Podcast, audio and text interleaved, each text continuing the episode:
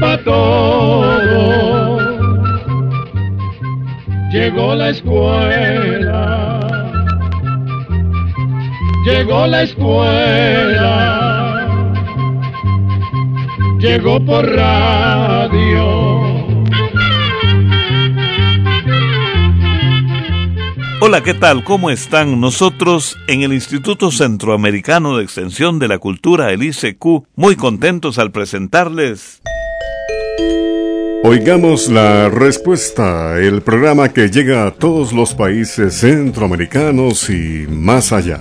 Con nuestro lema, comprender lo comprensible es, un, derecho, humano. En el programa de hoy conoceremos por qué será que los perros no quieren a los niños, nos preguntan. Y vamos a conocer la biografía de Juan Gabriel. ¿Tomar jugo de varios limones es bueno para curar la gastritis? Les invitamos a quedarse con nosotros amigos y adentrarnos en esta nueva aventura de hoy de Oigamos la Respuesta. La primera de nuestras oyentes que interviene en Oigamos la Respuesta hoy es la señora Elisa Palacios. A través de WhatsApp desde Nicaragua, ella comenta y pregunta. Les envío una fotografía de un cactus que tengo que florece por primera vez, pero noto que su flor tiene un mal olor muy fuerte y desagradable. ¿Por qué será que es así si la flor es tan linda y no he conocido flor con ese mal olor? También quiero saber el nombre de esta planta de cactus que les envío en la fotografía. Oigamos la respuesta. Lo primero que tenemos que decirle, doña Elisa, respecto a esta planta es que no es un cactus, sino una suculenta llamada estapelia. Los tallos son carnosos y tienen una especie de pequeños salientes que parecen espinas y por eso las personas creen que son cactus. A las estapelias las llaman flor de lagarto o flor de dragón, y, como usted lo dice, da una hermosa flor en forma de estrella que se distingue precisamente por su mal olor. Esa es la razón por la que en algunos lugares la llaman flor de carroña. Pero vamos a contarle que ese mal olor tiene una función muy importante. Las moscas y otros insectos que son atraídos por ese desagradable aroma ayudan a polinizar la flor, pasando el polen de una flor a otra. Las flores de la cestapelia pueden llegar a ser muy grandes, de hasta unos 40 centímetros de diámetro. Esto contrasta con el tamaño de la planta que no llega a medir más de 20 centímetros de altura. Las flores de las estapelias tienen diseños y colores distintos y están cubiertas de una fina pelusa blancuzca. Y ahora amigos, una de las canciones famosas del prolífero compositor mexicano José Alfredo Jiménez, en la voz de la folclorista costarricense Carmen Granados, escuchemos Paloma Querida. Por el día que llegaste a mi vida, paloma querida, me puse a brindar. Y al sentirme un poquito tomado, pensando en tus labios, me dio por cantar.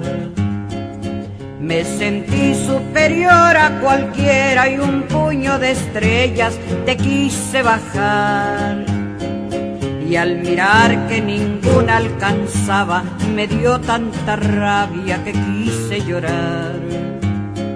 Yo no sé lo que valga mi vida, pero yo te la quiero entregar.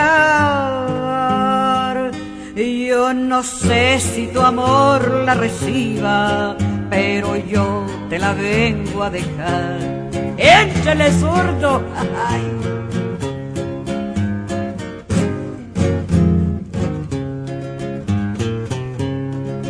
Me encontraste en un negro camino como un peregrino sin rumbo ni fe.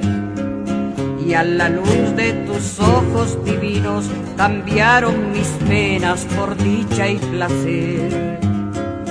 Desde entonces yo siento quererte con todas las fuerzas que el alma me da.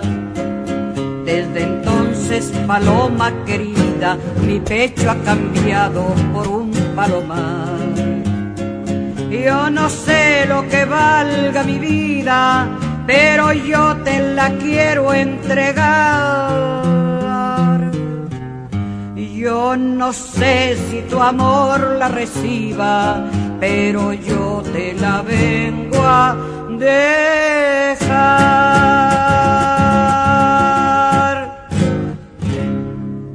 Y hablando de algo que nos preocupa a todos, ¿cómo prevenimos el coronavirus? Oigamos la respuesta. Si tose o estornuda, cúbrase con la parte superior del brazo, nunca con las manos. La señora Estela Serrano nos ha escrito desde Muelle de Bueyes, en Nicaragua, y esta es su pregunta. ¿Por qué será que los perros adultos no quieren a los niños? Escuchemos la respuesta.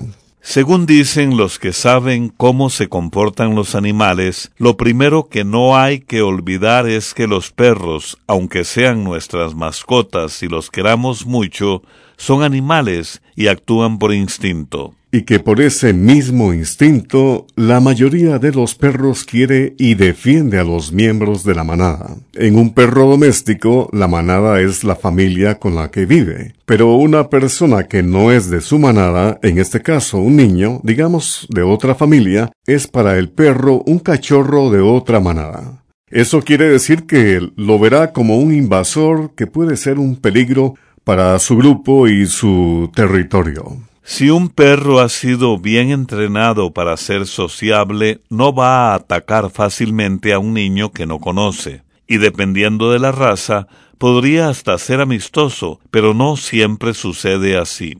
Por otra parte, los niños no saben cómo comportarse adecuadamente con un perro, y sin saberlo, pueden hacer cosas que los molestan, los asustan o los enojan. Por ejemplo, jalarle las orejas, el pelo o el rabo, tratar de tocar sus ojos o sus dientes, o acercarse cuando está comiendo o descansando. El animal, lógicamente, tratará de defenderse y puede llegar a morder. Ahora bien, el perro tampoco entiende el comportamiento normal de un niño que está lleno de gritos, carreras, saltos, zapateos, golpear y jalar objetos y cosas parecidas. Y entonces el perro puede interpretar todas estas inocentes cosas como agresiones o invasión a su espacio. Estas actuaciones de los niños quedan en el recuerdo del animal y cuando ve niños muchas veces reaccionan mal. Por eso es muy importante enseñar a los niños a comportarse cuando hay un perro cerca. Y siempre debe haber un adulto vigilando cuando hay perros y niños juntos. Además, se aconseja que los adultos traten bien a sus perros, les den de comer a sus horas, los saquen a hacer ejercicio y no les griten o les peguen a sus perros por cualquier cosa. También hay que tener en cuenta que un animal enfermo va a ponerse agresivo con más facilidad y tendrá menos paciencia con un niño. También nos puede contactar al correo electrónico isq.org o encuéntrenos en Facebook como Oigamos la Respuesta. Una amiga oyente nos envió un WhatsApp desde Nicaragua con esta pregunta. ¿Es verdad que las moscas tienen más de dos ojos? Oigamos la respuesta. Los grandes ojos de las moscas son muy distintos a los nuestros. Cuando los científicos lograron verlos de cerca en un microscopio, descubrieron que están formados por unos cuatro mil ojillos muy pequeños. Lo curioso es que cada ojillo solo es capaz de ver una pequeña parte de la figura que la mosca está mirando pero como son muchos ojillos y cada uno ve un pedacito, entre todos los ojillos llegan a formar la figura completa. Algunos de esos ojillos quedan vueltos hacia el frente, otros hacia arriba, otros hacia los lados y otros hacia atrás. Esto le permite a la mosca darse cuenta de cualquier movimiento que haya a su alrededor. Por eso salen volando con gran rapidez cuando tratamos de atrapar las moscas. Vamos a la música. Se dice que las iguanas y los garrobos son animales prehistóricos y se les debe respetar. Por eso, la nicaragüense Gaby Baca interpreta un canto a esta especie y se titula su canción Mama Iguana.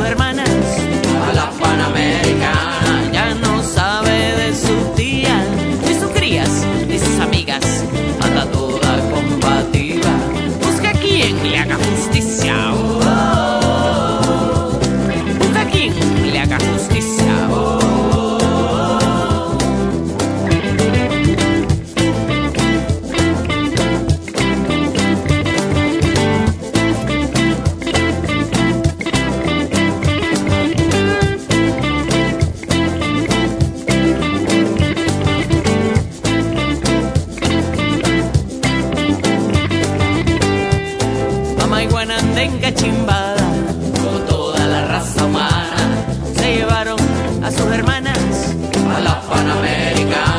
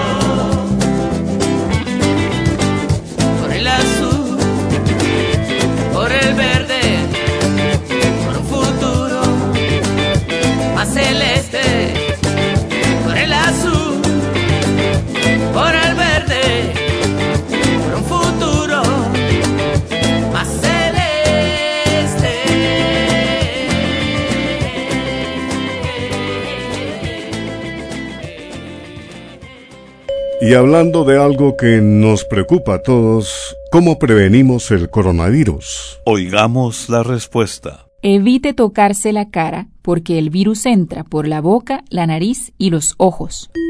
También puede contactarnos a través de un mensaje de WhatsApp al teléfono código de área 506, número 8485 5453. Desde Rosita, Nicaragua, el señor Salvador Sánchez nos ha enviado su WhatsApp con esta pregunta. Quiero saber si es verdad que el limón es bueno para la gastritis. Hay un tratamiento en el que se empieza a tomar el jugo puro de cinco limones en ayunas y cada día se agrega un limón más hasta llegar a los nueve días. Luego se va quitando un limón hasta llegar de nuevo a tomar el jugo de cinco limones. Escuchemos la respuesta.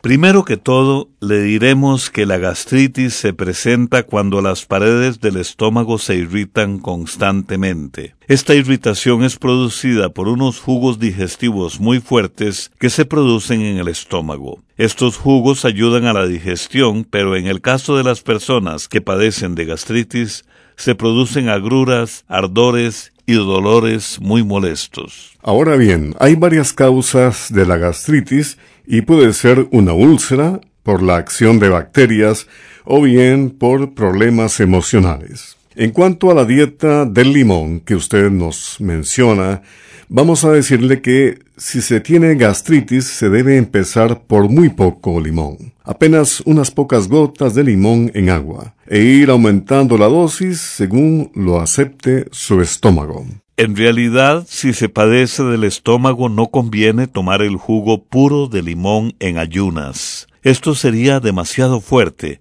y peor aún si su gastritis se debe a una úlcera o si usted padece de reflujo gástrico. La curación de la gastritis es lenta y generalmente el enfermo sana acatando los consejos que le da su médico. Pero para curarse, además de los medicamentos, hay que seguir una dieta especial.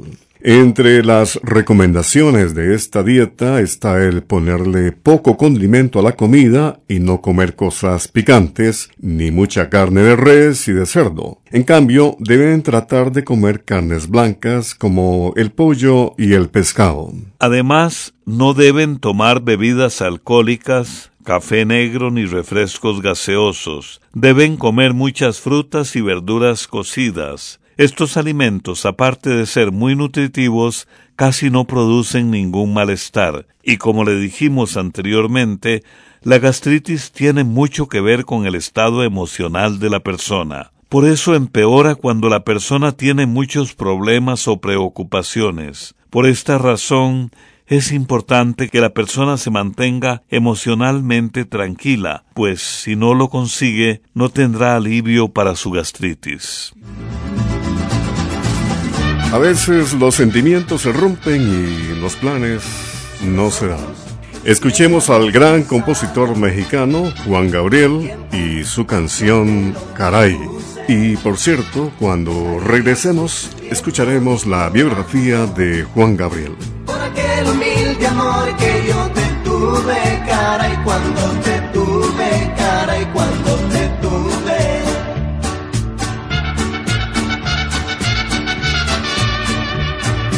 nosotros nos hubiéramos casado, aquel tiempo cuando yo te lo propuse, no estarías hoy sufriendo ni llorando por aquel humilde amor que yo te tuve, cara, y cuando te tuve, cara, y cuando te tuve. Pero tú me abandonaste por ser pobre, casaste con un viejo que es muy rico. Y lloré, lloré, lloré, noche tras noche, cara y noche tras noche, cara y noche tras noche. Ahora soy yo quien vive feliz, formé un hogar. Cuando te perdí, después, después yo te olvidé y te perdoné. Y no puedo hacer ya nada por ti, ya nada por ti, ya nada por ti.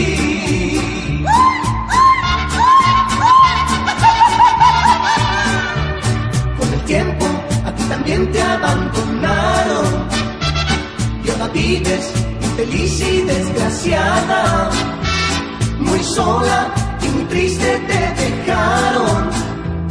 Y sin dinero, sin él, sin mí, sin nada, cara y sin, sin dinero,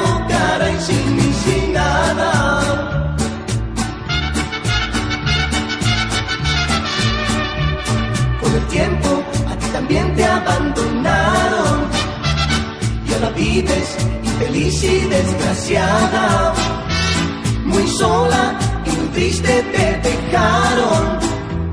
Y sin dinero, sin él, sin mí, sin nada, cara y sin, sin dinero, cara y sin mí, sin nada. Todo por casarte con un rico sabes que el dinero no es la vida, ni la felicidad, pero muy tarde, cara, y lo has comprendido, cara, y lo has comprendido. Ahora soy yo quien vive feliz, formé un hogar. Cuando te perdí, después, después yo te olvidé y te perdoné. Y no puedo hacer ya nada por ti, ya nada por ti, ya nada por ti. Ahora soy yo quien vive feliz, formé un hogar cuando te perdí después. Yo te perdoné y no puedo hacer ya nada por ti, ya nada por ti, ya nada por ti.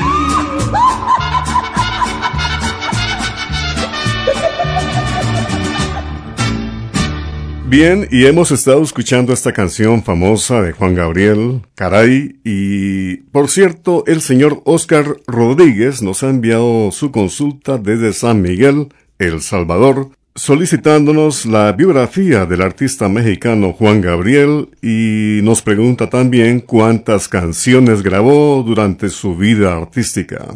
Escuchemos la respuesta. Comenzaremos contándole que el nombre verdadero de Juan Gabriel era Alberto Aguilera Valadez. Este popular cantante nació en el estado de Michoacán, México, el 7 de enero de 1950. Alberto era el menor de diez hermanos, hijos de una pareja de campesinos. Cuando Juan Gabriel era niño, perdió a su padre, por lo que su madre se fue con él y sus hermanos a vivir a Ciudad Juárez. La señora tenía muchas dificultades económicas, por lo que decidió internar a Juan Gabriel, entonces de cinco años, en un centro para menores. Según contaba el cantante, en ese lugar encontró una persona que se interesó en él. Fue su profesor de hojalatería, quien le enseñó a tocar la guitarra y le dio ánimo para que hiciera realidad su sueño de dedicarse a la música. Cuando Juan Gabriel tenía 16 años, llegó a Ciudad Juárez para conseguir su primera oportunidad como cantante en el programa Noches Rancheras. Sin embargo, después de esta presentación pasó muchas dificultades. Muchas compañías disqueras lo rechazaron y se cuenta que en algunas oportunidades hasta tuvo que dormir en la calle.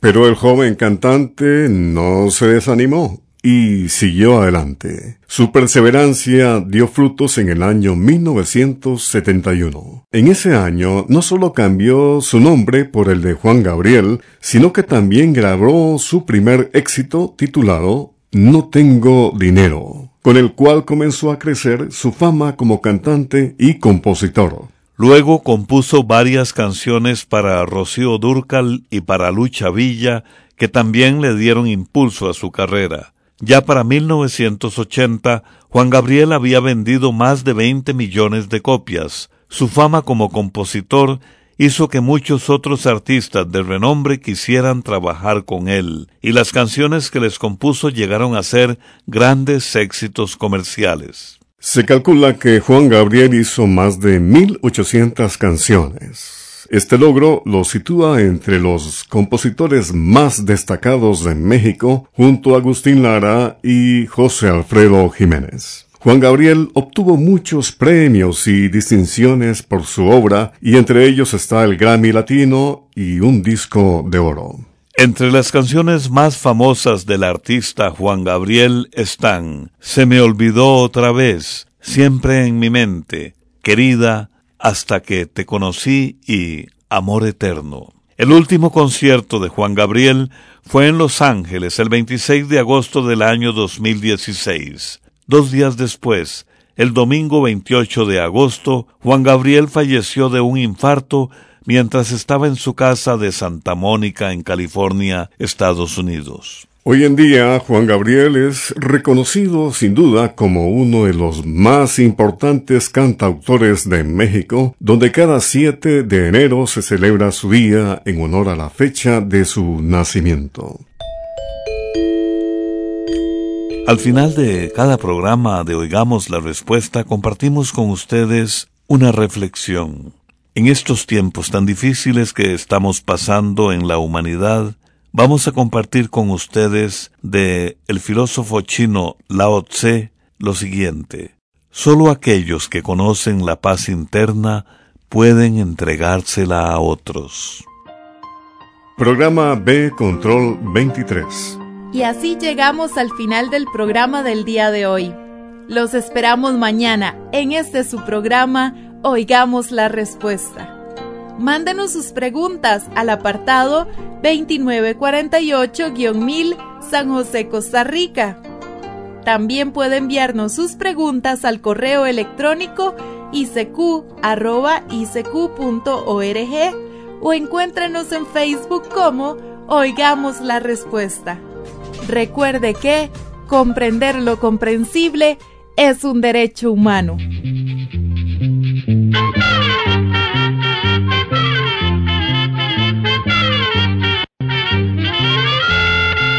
Llegó el momento de despedirnos. Se va a la escuela, se va cantando.